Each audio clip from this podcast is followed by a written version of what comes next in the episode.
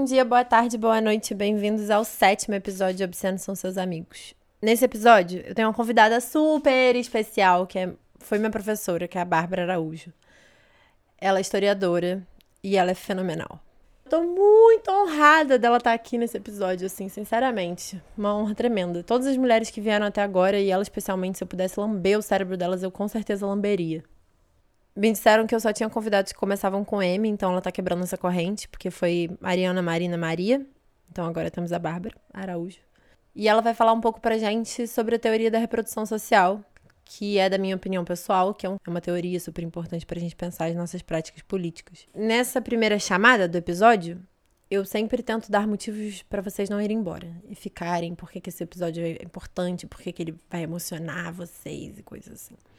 Eu tenho muita dificuldade de fazer isso às vezes, porque eu sei algumas estatísticas. Eu sei que a maior parte das minhas ouvintes são mulheres, eu sei os países onde eu tô sendo ouvida, a idade mais ou menos das pessoas que estão me ouvindo, mas eu não sei o interesse de vocês. Não sei quem é marxista, quem é decolonial, quem é feminista, sei lá. E se vocês tiverem interesse de me ajudar e querer que eu saiba o interesse de vocês, me sigam no Instagram, porque primeiro eu fico vendo o perfil das pessoas que me seguem, e segundo, a gente, eu posso fazer essa pergunta lá e aí eu posso ir descobrindo essas coisas lá. Aí, o que, que eu vou fazer agora, nesse momento? Eu vou pensar em amigos meus que eu sei que escutam os podcasts e pensar do porquê que eles deveriam ouvir isso. Ou elas. E aí eu vou começar por elas, que são minhas amigas que estão envolvidas em movimentos feministas diversos. Mesmo não sendo marxistas, eu acho que esse episódio é extremamente importante porque a Bárbara vai levantar algumas questões e algumas respostas que são importantes para a gente talvez pensar o que é que a gente quer enquanto feministas e como a gente quer construir as, o que quer que seja que a gente queira construir enquanto feministas. Acho que isso é importante. Para os meus amigos que fazem parte do movimento antirracista, tem um momento muito lindo onde ela fala da dinâmica de topo e base, relacionando um pouco essa discussão. Então eu acho que é super relevante, super necessário chega a comentar da Oprah e tal.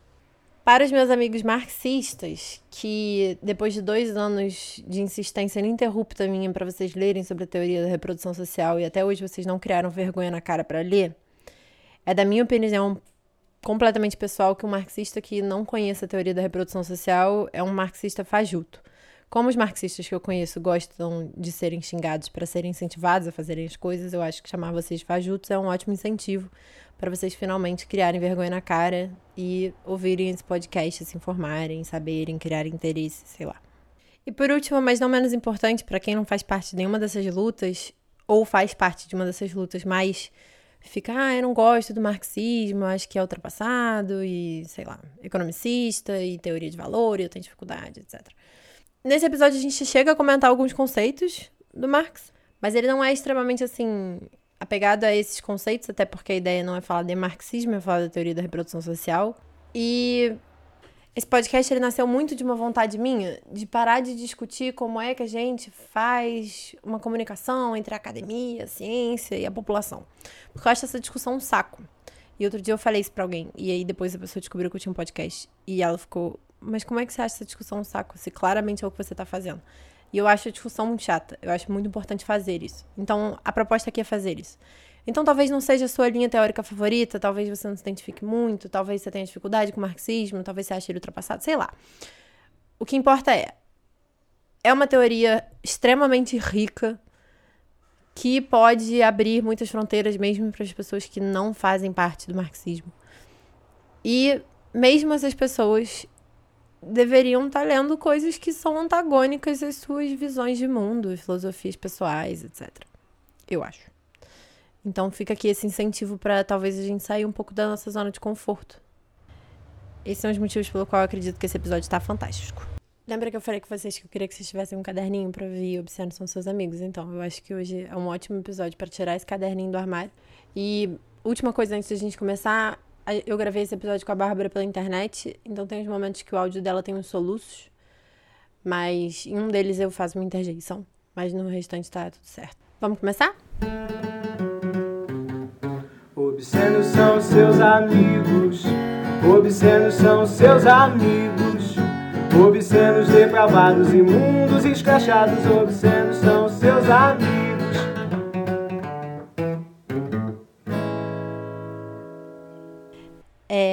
Fala pra gente seu nome, os seus pronomes e algo sobre você que você gostaria que a gente soubesse. É, meu nome é Bárbara Araújo. É, meus pronomes são ela, dela e afins. E a informação que eu pensei é que o meu cachorro tem Instagram. Aproveitamos já para fazer o merchan do cachorro. Arroba Peraltajuca. Sigam e se maravilhem com a beleza deste vira-lata. Você quer começar falando um pouco de você, de como é que, enfim, você começou a estudar a teoria da reprodução social? Bom, eu fiz graduação em História, mestrado e terminei doutorado agora também em História. E na graduação eu já comecei assim, meu interesse era mais voltado para questões de gênero, questões raciais, assim. E aí eu sempre estudei coisas um pouco nesse sentido, cultura afro-brasileira, em questões desse tipo. Aí eu comecei a estudar a obra da Evaristo, que quem não conhece eu recomendo. É uma escritora brasileira, né, negra, que ficou bem, bem famosa agora nos últimos anos, mas na verdade ela já é uma senhorinha que escreve há muito tempo. Então ela foi uma fama já mais tardia, assim. E aí estudando a Conceição, eu comecei a entrar mais um pouco, a precisar entender um pouco mais teoricamente essas questões de as relações entre raça e gênero. Coincidiu também de eu, nesse período que eu comecei a estudar com ela, comecei a me tornar mais marxista, digamos assim, a me tornar marxista de fato. E aí a Conceição ela tem uma expressão de que ela diz que a, a escrita dela é uma escrevivência de dupla face para poder dizer que tem ali ao mesmo tempo né, as faces do, do gênero, do fato ela ser uma mulher, mas a, a, face também da, da raça, né? Então é como se fosse uma dupla face, raça e gênero. É, e aí, mas lendo a obra dela, eu comecei a achar que tinha bastante relação também, é, não tinha como desconsiderar a questão de classe ali, estava muito marcada, de uma maneira explícita, na minha opinião. E aí eu fui tentar ver como essas três coisas se relacionavam e comecei a ir por essa, por essa via assim mais teórica, pensar essas coisas. E aí conheci o conceito de interseccionalidade, que hoje em dia é um conceito bastante difundido assim, né, dentro da, dessa área mais acadêmica, um pouco dentro da militância feminista também. E aí já no doutorado, no mestrado eu usei esse conceito e tal, e já no doutorado eu comecei a achar que ele tinha algumas coisas ali que talvez fossem insuficientes. E aí eu tinha um problema teórico e prático, né? Porque é um problema também de militância o tempo todo, de como que essas coisas se relacionam na prática, como é que os movimentos que se dividem, né, por movimento feminista, movimento negro ou antirracista e as esquerdas ou partidos, né, mais classistas, como que isso se relaciona também na prática e aí, em determinado momento, eu comecei, eu conheci as autoras mais contemporâneas da teoria da reprodução social, e aí se acendeu uma luzinha na minha cabeça a partir dessa teoria que dava, que respondia um pouco as questões que eu estava tentando responder sem esse teórico, que era como que essas coisas se relacionam de uma maneira realmente integrada, assim, com a classe sendo um conceito que não seja só dizer, ah, é pobre, né, de uma maneira mais descritiva. É, eu tenho essa impressão que quando as pessoas falam que elas vão fazer um trabalho interseccional, existe uma ausência de necessidade no conceito de interseccionalidade de você definir o que, que é gênero, o que, que é raça, o que, que é classe. E aí eu acho que às vezes a análise ela fica um pouco superficial. O seu incômodo era esse também ou era outra questão? É, assim, uma coisa que eu pensei recentemente é que, na verdade, quer dizer, que eu pensei não, né, que me falaram e aí eu comecei a pensar, é que não dá para a gente também discutir a interseccionalidade como se fosse uma coisa, assim, ah, falta isso, a interseccionalidade, porque é, virou muitas coisas, uhum. né? É, no sentido, assim, tem uma proposta teórica, quer dizer, uma proposta conceitual, que não é nem uma proposta teórica, uma proposta de, de usar essa palavra para descrever a relação entre diferentes eixos de desigualdade, que é uma proposta ali original com essa palavra, interseccionalidade, da Kimberly Crenshaw, né, que é uma jurista norte-americana negra, E ela partiu de um, de um problema bem prático, que era o problema de é, como, essa, como falar, por exemplo, sobre direitos específicos de mulheres negras e não só é, falar de direitos, por exemplo, política de inclusão racial pode incluir homens negros e políticas de inclusão é, antissexistas podem incluir mulheres brancas, e aí tecnicamente isso está sendo antirracista e antissexista, mas não necessariamente inclui mulheres negras. Então ela tinha um problema ali que era um problema de ordem jurídica mesmo, bastante prático. E aí ela vai criar essa, essa palavra para descrever esse problema ali de que essas coisas criam, né, quando elas estão é, interagindo, elas criam uma situação específica é, por exemplo, a situação uhum. das mulheres negras. E, e aí ela fez essa proposta, uma proposta de um conceito para poder nomear isso.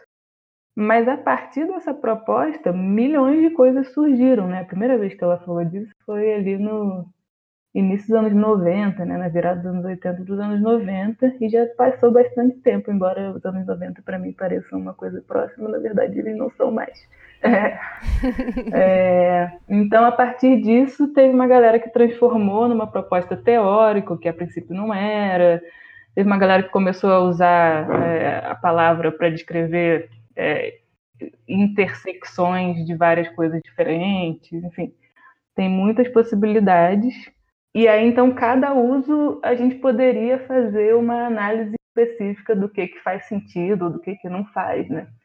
porque a proposta original é uma proposta bem aberta. Mas o que dá para a gente pensar, né, e aí também partindo de uma perspectiva marxista, é pensar que talvez o que elas tenham em comum, esses usos da interseccionalidade, é que falta uma teoria do capitalismo a elas, no sentido assim de pensar a classe social como mais do que, enfim, tem, tem, formas diferentes, né? Ou às vezes a classe não aparece, às vezes ela aparece de uma maneira descritiva, né? Numa, num conceito mais liberal mesmo de classe, no sentido que a gente vê até em, sei lá, pesquisas demográficas, né? Quanto quanto dinheiro você ganha, como é que é o seu acesso ao consumo, classe A, classe B, classe C, classe D ou então dizer que a pessoa é pobre, ou então a palavra pobre mistura com periférico também, né? É, que não, não, é, não é um problema, mas assim, o que, que isso significa em termos de, de classe especificamente, né? Não está muito claro, talvez é uma descrição de uma outra relação, a gente pensar em, em periférico, enfim. Classe social, se a gente pensar de uma maneira mais complexa, né, a gente está falando de uma relação uma relação social que engloba várias relações sociais. A gente pode pensar ela de uma outra forma, que não seja só uma forma econômica. É, e é isso que a teoria da reprodução vai trazer. Ela traz uma ampliação do conceito de classe que inclui, que é pensado como uma, uma relação social que, na verdade, é constituída por outras relações sociais, inclusive as relações raciais, as relações de classe, as relações de gênero, né? quer dizer, então, todas essas relações elas constituem umas às outras, formando uma unidade de relações que é contraditória, mas que é uma unidade. Né? Então, é, o que é diferente realmente, né? a gente pode pensar várias coisas, mas aí depende dos usos da interseccionalidade. Mas o que é diferente é a presença de uma teoria do capitalismo, de uma visão mais totalizante dessas relações sociais entendendo que elas são contraditórias e que elas envolvem várias tensões ali. Você quer explicar pra gente o que, tipo, se você fosse dar uma aula sobre teoria da reprodução social, por onde é que você começaria? Como é que você tentaria explicar isso? Cara, tem uma coisa importante que é dizer o que é reprodução social, né? Um nome esquisito, talvez não mais esquisito do que interseccionalidade, mas enfim. reprodução social, a princípio, né? É importante pensar que essa proposta de pensar um feminismo na reprodução social, teoria da reprodução social, é uma coisa que surgiu ali nas marxistas dos anos 80, dos anos 70, nas feministas marxistas, e que está tendo uma retomada agora com um olhar mais elaborado, assim, um olhar mais bem feito, que, enfim, observa melhor a complexidade das relações. Mas a, a ideia de base é esse conceito, essa ideia de reprodução social. No marxismo, reprodução social pode significar reprodução do sistema social, né? Então, por exemplo, a gente vive no capitalismo e o capitalismo é um sistema que se reproduz é, através, enfim, das relações de exploração, blá blá blá. É um, é um sistema que se reproduz, então a gente pode pensar reprodução social no sentido de uma reprodução do sistema social, né, de reprodução sistêmica. Mas a outra reprodução social, que é a reprodução que dá o nome a essa teoria especificamente, uma, é a forma como a força de trabalho, a sociedade, né, os seres humanos, para ficar bem claro, se reproduzem. Eles se reproduzem no sentido de reprodução biológica, né? Então tem filhinhos, mas também no sentido de eles se reproduzem todos os dias ao se alimentarem, ao descansarem, né, para terem as suas necessidades ali do dia a dia supridas. Então, essa aí, essa é a chave um pouco dessa teoria, que ela vai surgir de um debate dentro do feminismo sobre trabalho doméstico, né?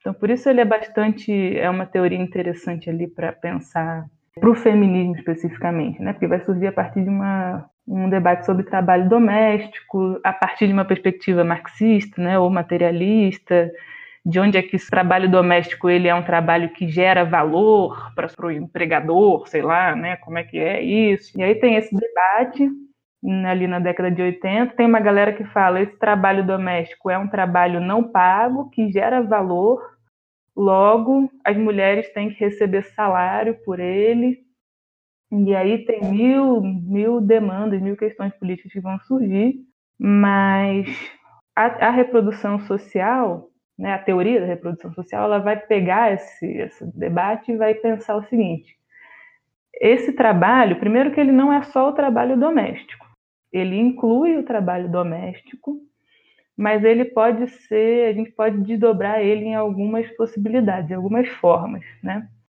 a primeira forma desse trabalho, né, que faz o trabalhador chegar todo dia de manhã para trabalhar, é a reprodução biológica, né, no sentido de que você tem filhinhos, faz filhinhos, e esses filhinhos vão ser a força de trabalho ali no futuro, em algum momento. A outra coisa é, é a reprodução no sentido de cuidado, né, do trabalho de alimentar, de cuidar das crianças, de cuidar dos mais velhos que já não estão ali da mesma forma, de limpar a casa, de lavar a louça, etc, etc, etc. Isso é trabalho de reprodução social, mas só que isso tem formas diferentes de ser feito. Isso pode ser o trabalho doméstico, que seria o clássico ali que a gente pensa do trabalho que normalmente fica reservado para a esposa, mas também é o trabalho é, doméstico, do emprego doméstico, né, da empregada doméstica, que é uma outra relação que está dentro dessa relação de reprodução social, mas que é uma relação específica, é um trabalho doméstico que é pago, ele é assalariado, mas ele tem várias questões ali específicas, se a gente pensar no caso do Brasil, eu acho que a reprodução social é uma teoria bacana para a gente pensar aqui no capitalismo brasileiro, porque se a gente quer pensar como raça, classe e gênero se relacionam, né, para pensar o emprego doméstico, faz todo sentido. E ainda tem um outro elemento que são é, instituições que fazem também, que são responsáveis por essa por esse trabalho de reprodução social, que são as creches, por exemplo, né, em determinados lugares, né, sei lá, na União tinha lavanderia coletiva e tal. Então é possível isso, esse trabalho ser feito fora do domínio da, da casa, mas na maior parte das vezes ele é feito dentro do domínio da casa, né, da família. Eu tenho uma dúvida. É, lazer seria uma forma de reprodução social? É, não sei. na verdade, assim, é, o que o que eu sei, a gente pode pensar, acho que é uma questão mas eu acho que a reprodução social tem, tem mais a ver, tem um, um, uma área do feminismo materialista, que é uma outra, outra parada, mas que tem elementos em comum, que é esse esse campo que eles chamam de campo do care, né, no sentido de cuidado, de trabalho de cuidado. E aí, em geral, isso tem a ver com as necessidades mais fisiológicas, assim, no sentido de você precisa se alimentar, você precisa.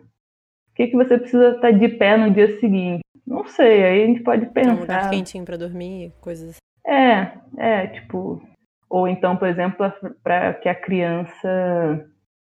para cuidar da criança. Mas aí a gente pode, pode colocar em questão, né? A criança. É, cuidar da criança é um, é um, trabalho de reprodução social, mas isso inclui também educação, né? Enfim, aí não sei. Aí é uma coisa que eu não, não, não pensei muito nesse aspecto, mas acho que sim. Tem uma galera que, que é pesquisador dessa área, né, com essa teoria, que estuda infância. Então, acho que tem um pano para manga aí nesse, numa interseção. Que não sei se lazer no sentido de no teatro, né, assim, exatamente, mas tem ali uma interseção com a educação das crianças e tal. Acho que pode ter alguma coisa aí.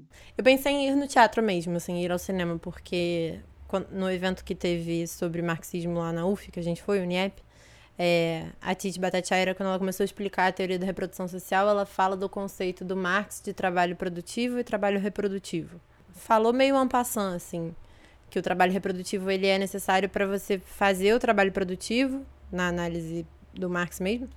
E aí ela, ela, ela citou como exemplo se informar sobre coisas do dia a dia, ter lazer e descanso mental. Ela falou isso meio ano passando. E aí eu fiquei com essa dúvida em mim. E eu lembrei dela agora. É, acho que pode ser, porque eu não sei, assim, a impressão que eu tenho também é uma coisa que eu conheci, sei lá, tudo bem, alguns anos, né? Mas eu fui um pouco. Eu li muito mais voltado para as questões que eu precisava entender, que era, por exemplo, trabalho, emprego doméstico e tal, é mais nesse sentido. Então eu não fui muito para esse lado. Mas a impressão que eu tenho é que as pesquisas, é, os trabalhos que, que eu tive acesso, pelo menos, tem muitos trabalhos teóricos explicando o que é reprodução social, como que ela funciona, como que você usa isso teoricamente, e talvez os trabalhos mais empíricos sejam mais escassos, ou no sentido de que eles estão começando a ser mais numerosos agora. Então, acho que tem aí uma questão, né, para pensar, assim. E se falar, se a Titi Batatiária falou, então aí eu sei. Deixa eu só ver um negócio aqui rapidinho.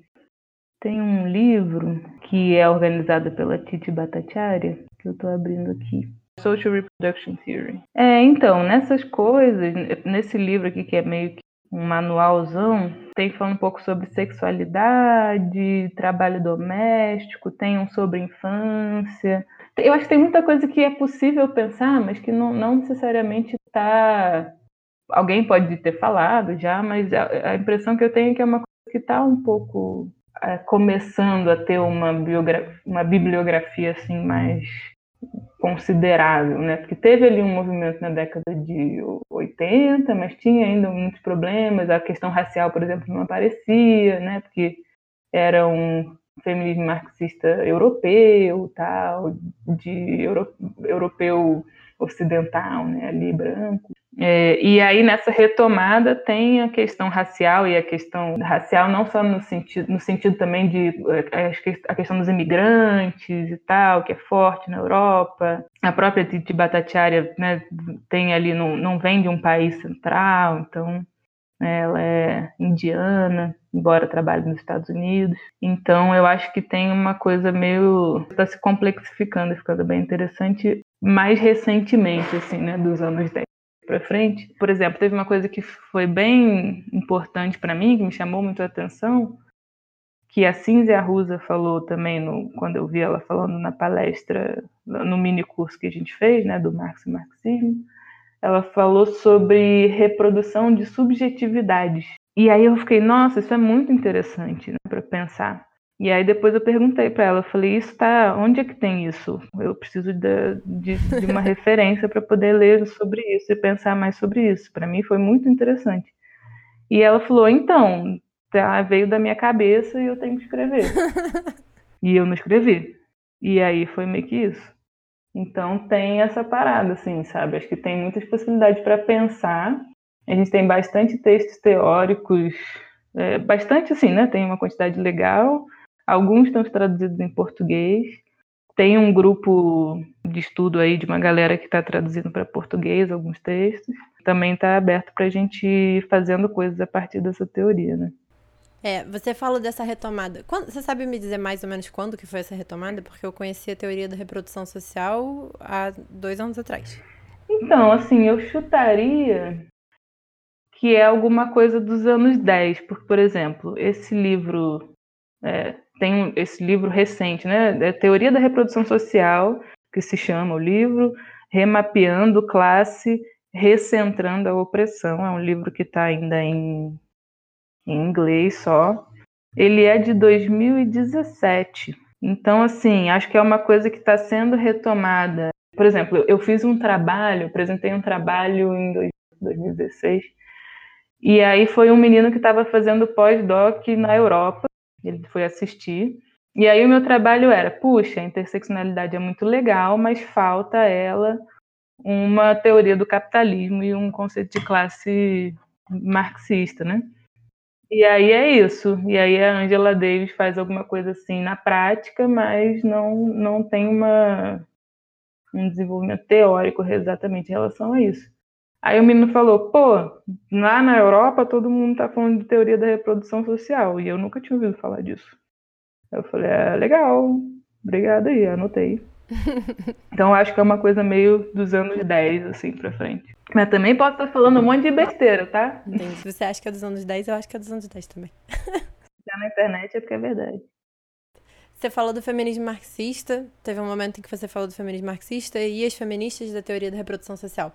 Existe algum tipo de cisão dentro do feminismo marxista de quem usa a teoria da reprodução social e de quem não usa? Tem gente que usa a teoria da reprodução social e não é marxista? É possível isso? Não, acho que quem usa a teoria da reprodução social é marxista. Mas dizer, por exemplo, que você é uma feminista marxista não significa que você use a teoria da reprodução social, não necessariamente. Tem um, um debate que é um debate político mesmo, que as coisas se confundem um pouco, que acho que tem eh, uma forma de entender isso é ver se sobre o trabalho doméstico ali nos anos 80 entre as marxistas, entre as feministas europeias, italianas e tal. Porque tem uma galera que vai olhar assim e falar, bom, esse trabalho, a mulher dentro de casa fazendo comida e lavando a louça, é trabalho. Ok. E daí? O que a gente faz com essa informação? E aí, a partir dessa informação, conclusões diferentes foram tiradas. Algumas pessoas falaram, bom, esse trabalho é um trabalho que influencia no valor, né, no sentido do valor de troca, sei lá, no, no mais valor produzido pelo, pela burguesia lá que vai ser expropriado depois, então logo se ele influencia no valor, ele produz mais valor, então ele também tem que ser pago, então vamos fazer campanha para salariamento de, de mulheres que né, trabalham no lar. Então, teve uma outra galera que falou: não, na verdade, a mulher que está trabalhando dentro de casa, ela está trabalhando, quem explora ela não é o burguês que está é, conseguindo extrair mais valor a partir do trabalho dela que faz o, sei lá, o marido ir trabalhar no dia seguinte.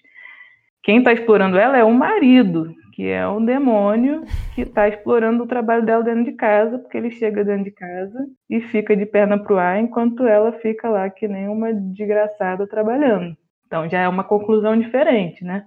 O conflito não é um conflito de classes clássico entre trabalhadores e burgueses, né? Um conflito entre homens e mulheres.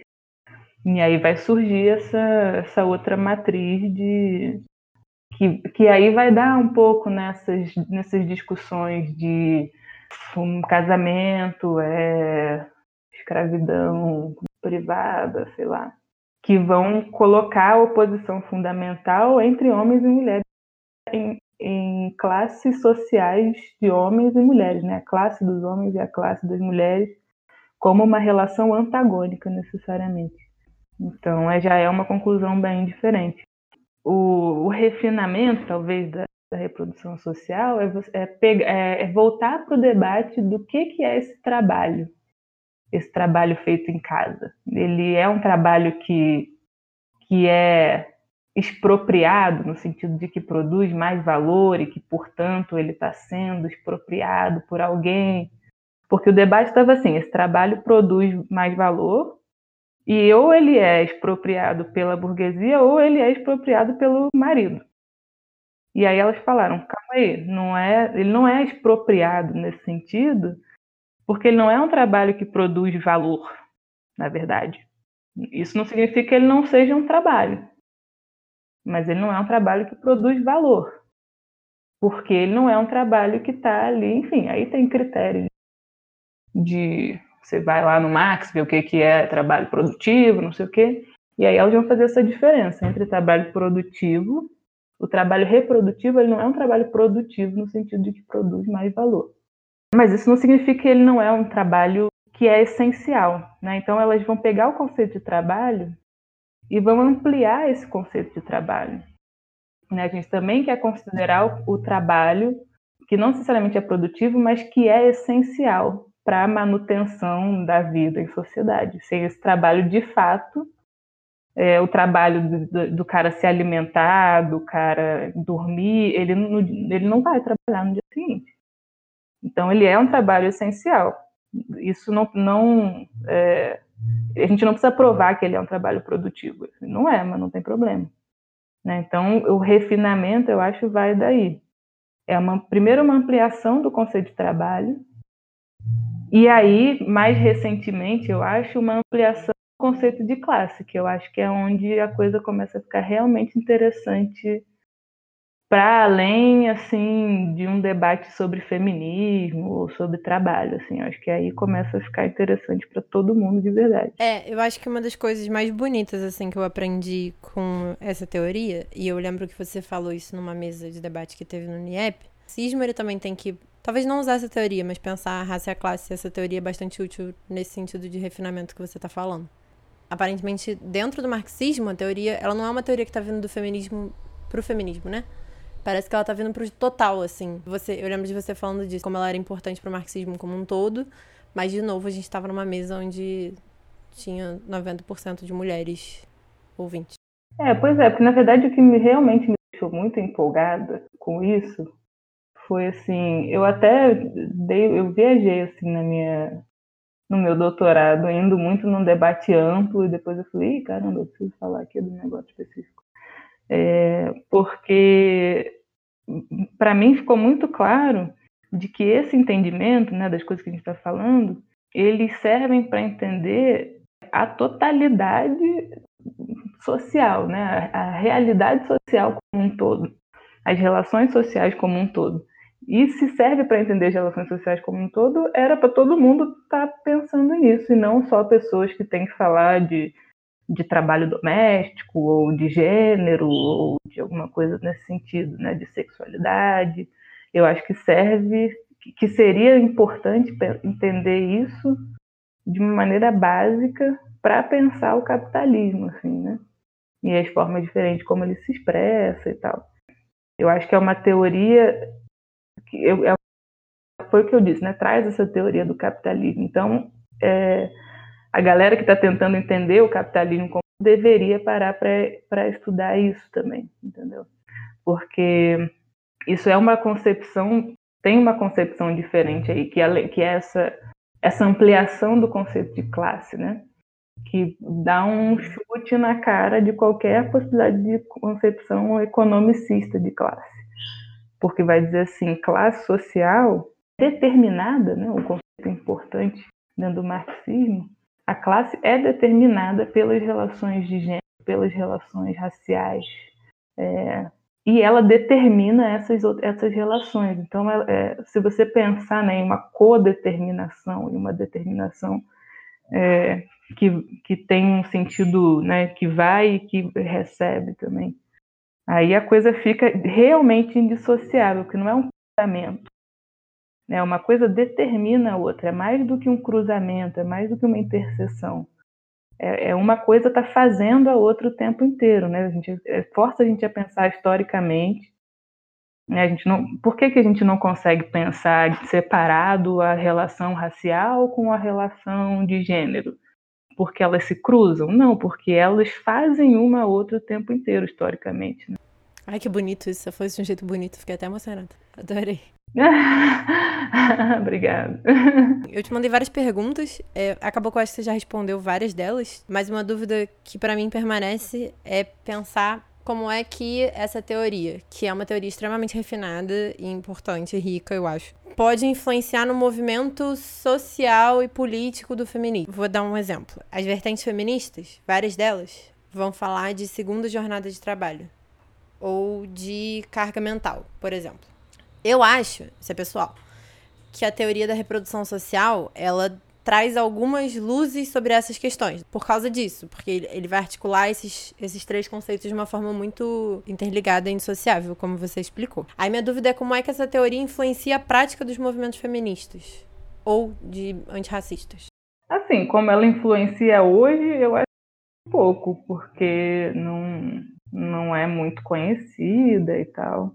Em termos é, é, com esse nome, teoria da reprodução social, ela não, não aparece nos sociais assim, acho que em lugar nenhum. É uma teoria bastante restrita é, aos termos acadêmicos. Mas, se você for pensar nas pessoas que estão trabalhando nisso hoje, a gente teve um, um movimento interessante ali do que foi criado por essa galera a Cinzia Rusa, a Nancy Fraser ali. E quem mais que assinou aquele livro? A Titi Bhattacharya, é. Que era o feminismo para os 99%. Que eu achei bacana, assim, elas também estão envolvidas greve, da... greve das mulheres. Que também, enfim, não chegou no Brasil com muita força, e nem sei se, chegou, se no mundo inteiro com tanta força como poderia ter.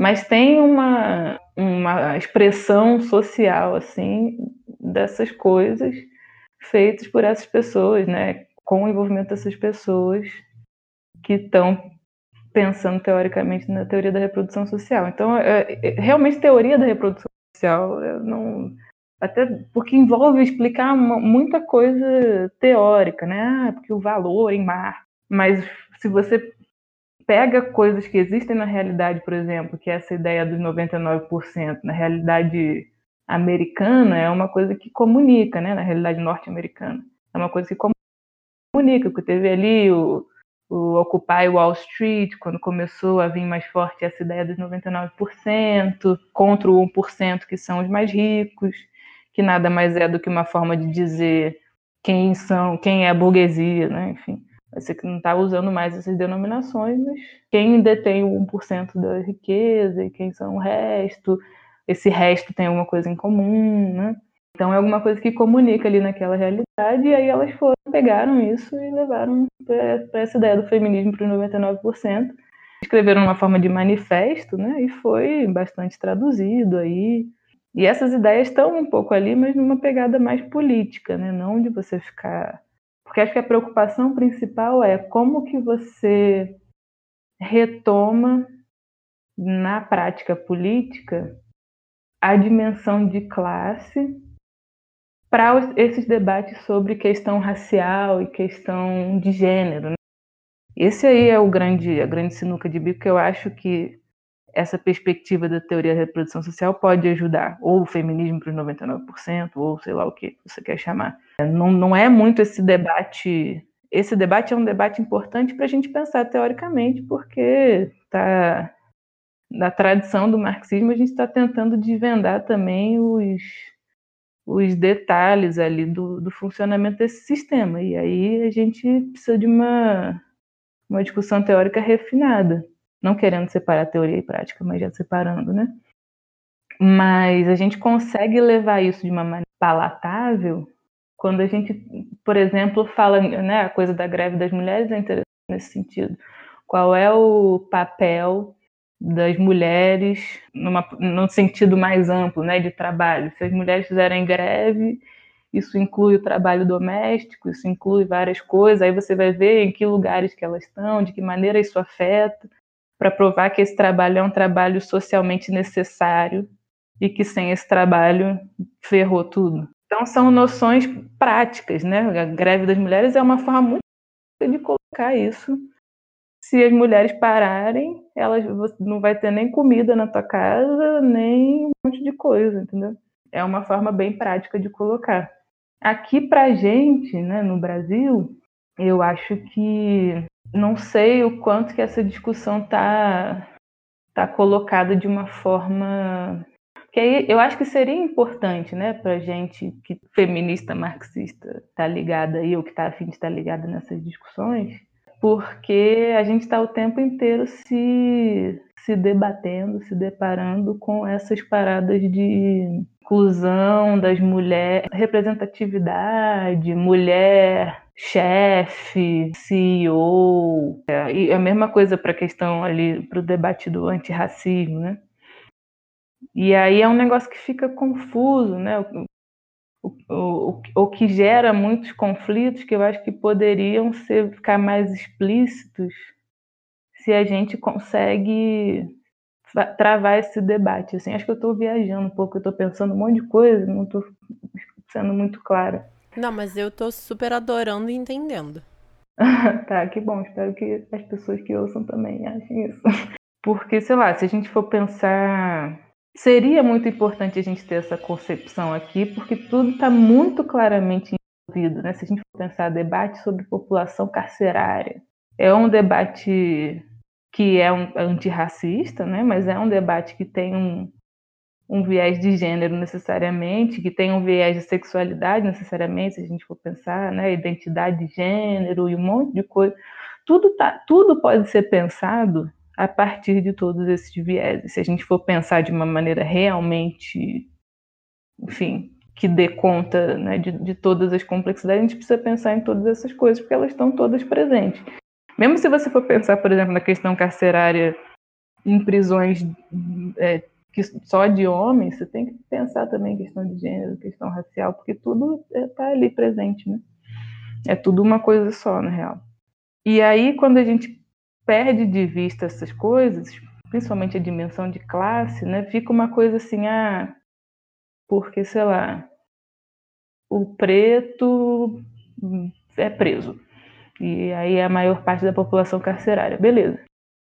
Mas se você pensa isso com uma visão que também considera uma teoria do capitalismo, a gente precisa. Você vai assim o que, que é o sistema prisional, que é a discussão da Angela Davis também, né?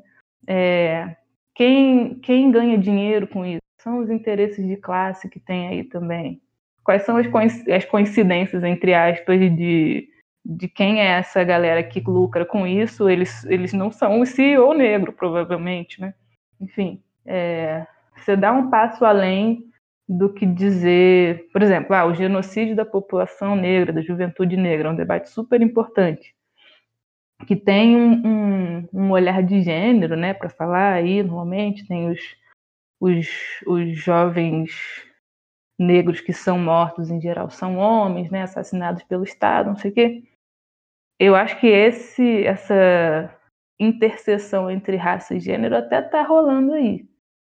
Mas quando você joga isso num, quando você pensa essas coisas dentro de um, um caldo maior que envolve pensar o capitalismo, aí você olha para os negócios que, né, assim, quem, quem são os interessados, quem lucra com isso, por que é assim, etc. Né? Então, acho que aí te dá uma camada nova para essas coisas. E aí não é só olhar economicamente, né? É olhar essas coisas de uma maneira integrada. Aí você consegue ver, entender melhor que as coisas funcionam dessa maneira. E como, como lutar contra elas, né? Qual é a fonte do problema realmente. Se não fica. Agora eu vou entrar no coronavírus. Se não fica esse negócio assim de. Ah, quem fica em casa no coronavírus, na quarentena, é privilegiado. Beleza porque o cara que tá o gari, sei lá, o, recolhe, o, o cara que recolhe o lixo, ele não tá ele não tem o privilégio de ficar na quarentena porque ele é preto, pobre, sei lá. Beleza, ok. E qual é a sua proposta em relação a isso? É, é, é um pouco essa coisa assim de ah, quem, quem lucra, quem expropria o trabalho doméstico da mulher é o homem. Então foda-se os homens, porque é um bando de maldito. Fora homem. Nesse caso é meio assim, é, você é um privilegiado maldito porque está aí na sua casa e o cara não tá. Aí o problema se torna a pessoa que está tá na quarentena dentro de casa porque ela, sei lá, tem um trabalho que assegura que ela vai continuar tendo salário no fim do mês. Então o inimigo se torna o cara que está na quarentena porque ele tem direitos trabalhistas ou porque ele é uma celebridade riquíssima. Ok, tem isso também. Mas o problema não é, porra, o cara que está no meio da rua que não tem direito a nada, porque ele não pode parar de trabalhar, porque de quem você vai cobrar? Quem é o alvo, né? Quem é? Qual é a questão principal? A questão principal é, é que é o privilegiado que está na quarentena ou é o, o você é, é garantir os direitos do cara que está no meio da rua exposto? Então, eu acho que quando você tem um olhar assim, te ajuda a ver qual é o, o inimigo de verdade e não ficar perdido nessa. É, é, claro que as contradições existem, tem uma contradição, tem uma tensão entre quem está resguardado em casa e quem está na rua, porque não tem nenhuma garantia, mas aí você tem que priorizar quem que você vai atacar e qual é o, o que que vai fazer, o que que vai resolver o problema do que tá no meio da rua, né? Você fala no seu Instagram algo que eu acho muito pertinente, que é não é um privilégio ficar em casa, é um direito. As pessoas parecem confundem essas coisas. É, eu acho que tem muito a ver com esse debate, assim, né? Do, é, dando uma volta muito doida, mas tem a ver com essa coisa que a gente está pensando aqui, teoria da reprodução social, não sei o quê. Mas, na verdade, a gente está pensando que as relações sociais que criam posições de subordinação, de dominação, né, dominados e dominantes, elas são, na realidade, elas incluem classe, raça e gênero, é, e elas acontecem dentro de um sistema que é o capitalismo. E aí as pessoas falam, porra, capitalismo é muito ruim. Beleza, mas é, vamos pensar né, em cada situação, se a gente quer pensar cada situação, como que essas relações se expressam, o que, que a gente pode fazer objetivamente para lutar contra elas, né, contra essas relações que, que criam essas posições de dominação e tal. Se ficar só uma coisa de privilegiado, o não privilegiado, não sei o quê, eu acho que é dar um passo mais, não só mais profundo, mas em direção a alguma coisa eficiente, entendeu? É, isso me lembrou um pouco uma discussão. Aí eu vou fazer uma pergunta que é um pouco espinhosa. Dentro do mundo da, da classe artística, tem essa discussão de se dar visibilidade a mulheres negras, muito grande. E aí é como se isso fosse uma expressão social de enxergar esse, essa. Vou usar o conceito de interseccionalidade, né? Porque, enfim, é como dizem quando estão dizendo essas coisas. E dar visibilidade para essas mulheres, então se privilegiar o trabalho de mulheres negras, etc. Só que eu fico pensando até que ponto a gente dar visibilidade sem garantir muita coisa, sem mudar a estrutura de trabalho de um artista. Até que ponto isso muda muita coisa objetivamente, entende? Eu acho, na verdade, que talvez essa discussão de representatividade, eu acho que a gente já esgotou ela no sentido de que já deu uma resposta suficiente. A representatividade importa. Importa, claro que importa. Simbolicamente, é, e não só simbolicamente, tem muito práticos, muito concretos na vida das pessoas, elas poderem se ver de uma maneira não só positiva, mas assim, promissora, né? De ver que você pode construir coisas, enfim. Isso acho que não está mais em questão, acho que a gente superou isso. Acho que a questão que a gente precisa, que não superou, talvez, é assim, o que, que a gente quer criar a partir disso? Né? Que mundo que a gente quer criar?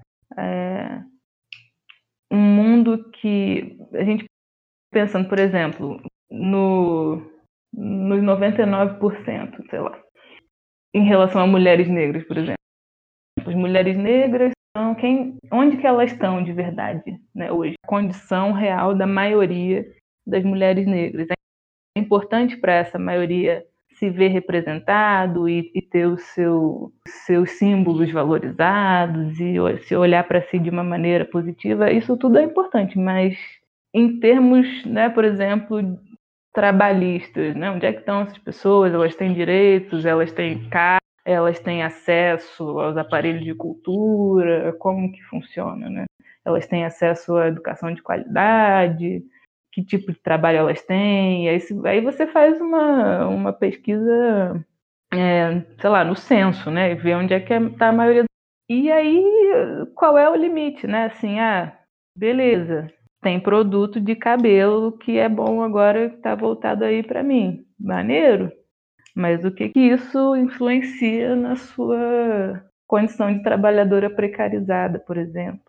É, é, o coronavírus também aponta isso. Né? Os que estão mais vulneráveis são esses trabalhadores que não conseguem ou ser dispensados, né? empregadas domésticas, porteiros, foram as primeiras vítimas letais, né? E, ou a galera que é camelô, enfim, é a galera na caixa de supermercado, é a galera que tá na linha de frente, o vendedor de bala no trem, como é que o cara vai fazer agora que as pessoas não estão mais circulando no trem?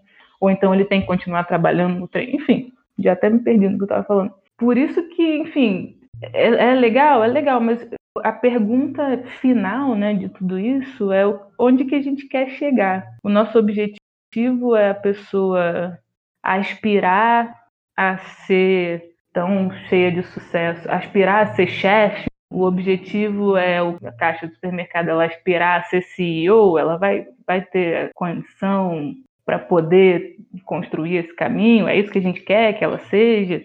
Porque no, é, se você tem, se você continua, né, se seu objetivo é, é mudar essas trajetórias individualmente e não mudar né, a sociedade de uma maneira mais estrutural, você sempre vai continuar tendo uma maioria de pessoas que vai estar numa posição de subordinação e uma galera que vai estar no topo. Então é importante, ah, tem que ter as mulheres no topo, os negros no topo, maneiro, mas tem o topo, tem uma base que vai continuar ali fodida. Que que, o seu, qual é a sua preocupação ali com essa base que vai continuar ali? Né? Por isso que no fim das contas tem uma discussão mais estrutural, que é a gente quer mudar trajetórias individuais, a gente quer aplaudir essas trajetórias, legal, mas o que, que vai fazer com aquela 99%, né? Com essa base de uma galera que vai continuar numa relação sem condições de, de acesso, de vida dignas e tal. Então, curiosamente, apareceu na minha defesa do doutorado uma pergunta assim, da banca, que foi. É, é o meu argumento era que no contexto lá histórico que eu estudei, as mulheres negras eram parte da classe trabalhadora, no sentido de que elas, enfim, não são burguesas, né? não são, são trabalhadoras, no sentido marxista.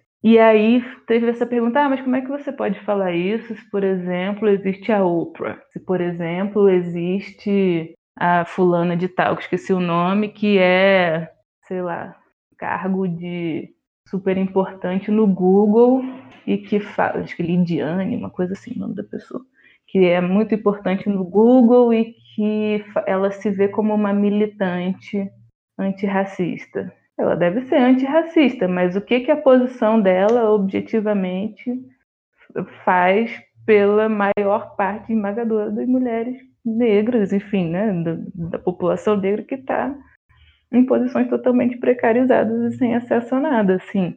Ela pode criar uma fundação do não sei o que, que vai doar não sei o que. E eu não acho que isso é, é pouco, não, ok, né? Cada pessoa que tem, que consegue comer e, se, e ter sua subsistência em cada dia, para mim é, é, importa, mas no fim das, do dia é o que, que onde é que a gente quer chegar, né? Qual é o nosso objetivo? É botar mais, mais, cada vez mais gente no topo ou é acabar com a dinâmica né, de, de topo e, e base? É, acho que essa é a grande pergunta. E por último, para a gente começar a fechar. Lendo o Feminismo para os 99%, eu fico com esse incômodo muito grande. O feminismo para os 99% dá para entender. Como é que a gente explica a abordagem mais teórica para alguém que não faz muito parte dessas discussões acadêmicas, que não vão sentar para ler o que é valor em Marx e coisas assim? Você tem alguma proposta?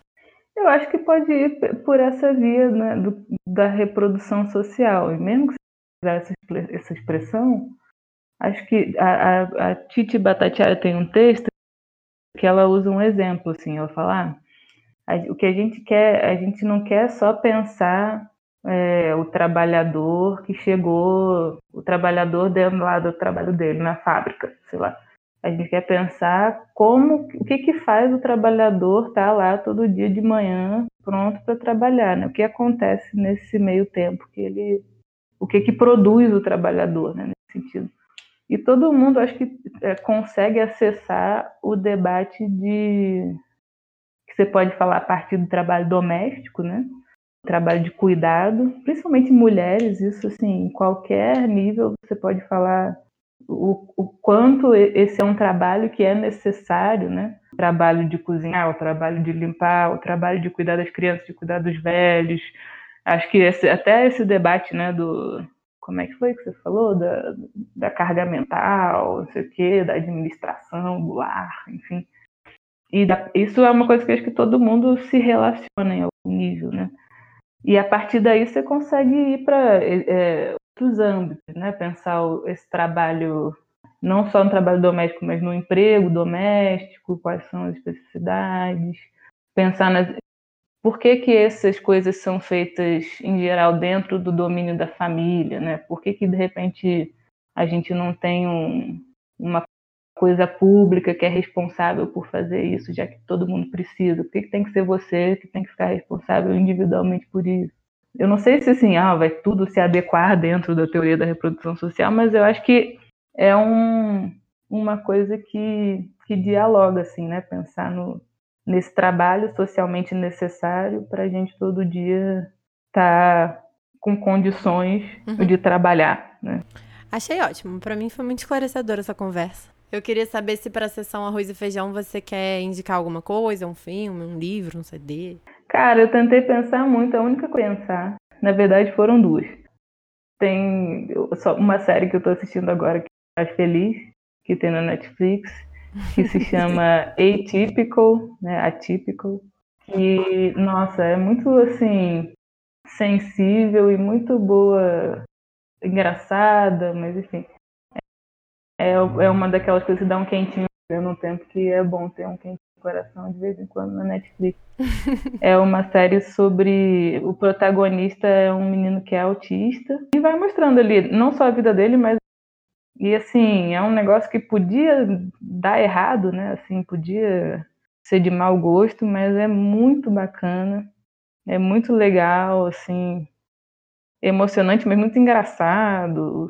É, os personagens são engraçados e, é uma série bem sensível, assim, bem legal. Todos os personagens têm uma construção bem delicada, assim. Então, é, e essas séries mais curtinhas, assim, de meia hora cada episódio. E a outra coisa que eu pensei é que agora eu tô me aventurando dos jogos online, porque, né, quarentena. Aí eu descobri recentemente um jogo, agora eu tenho que ver o nome dele aqui, que você consegue jogar tipo uma imagem em ação que você joga com seu amiguinho pelo computador. Tipo, ele te dá uma palavra, vocês dois estão no mesmo na mesma abinha lá, no mesmo navegador, cada um na sua casa. E aí tem um espaço ali para você desenhar com o cursor, né, do mouse. E aí você recebe uma palavra e você tem que desenhar. E tem umas palavras cabulosas, assim, é bem engraçado. E a pessoa tem que ficar tentando adivinhar. É bom para você jogar com seu amigo. Deixa eu achar aqui o nome. Gartic.io. G-A-R-T-I-C.io.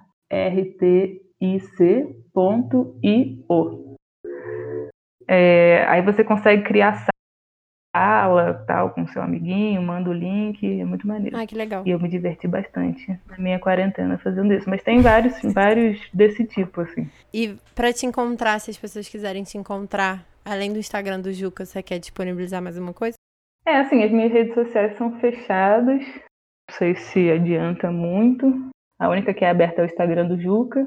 Eu tinha, eu era uma pessoa bem ativa na internet no passado, mas aí depois ficou, a internet ficou muito doida, eu fechei tudo. Então, Instagram do Juca. Se você colocar Bárbara Araújo no Google ver se acha alguma coisa que eu escrevi em algum momento. E é isso. Se você precisar de um contato direto, Instagram do Juca, a gente vê. Arroba Peralta Juca. Inclusive, tem um site legal, é que eu tinha esquecido, uma vez eu me cadastrei num site é que é mulheres também sabem.com. E aí, enfim, várias pessoas de várias áreas, várias mulheres se cadastraram nesse site e você consegue achar informações, assim, de pessoas que são especialistas em várias paradas diferentes. Aí tem Pô, informações de contato, qual é a especialidade, quais são as palavras, eh, quais são os assuntos que a pessoa pesquisa e tal. É bem legal. Se um dia você precisar entrar em contato com alguém, mulheres também sabem.com. Poxa, irado, não conhecia não. Bárbara, muito obrigada. Acho que foi muito esclarecedora a nossa conversa, me diverti muito. Espero que você tenha gostado também. Ah, eu fiquei muito feliz e queria te agradecer por ter me chamado. É a primeira vez que eu participo do podcast, estou realizando um sonho aqui. eu sou uma grande ouvinte de podcast. E aí foi muito legal. O primeiro podcast que eu fui convidada na vida foi um podcast muito chique. e eu fiquei muito honrada e muito feliz de poder ajudar. Espero que tenha que eu tenha falado coisas úteis para alguém. E quando você quiser aparecer de novo? Beleza. Obrigadão. Alguns agradecimentos. Eu agradeço demais a Papel Lacarte por fornecer a logo de Obsceno São Seus Amigos e ao Francisco Maciel Pires pela vinheta. O contato deles está na descrição desse episódio. E eu acho que tá bom, né?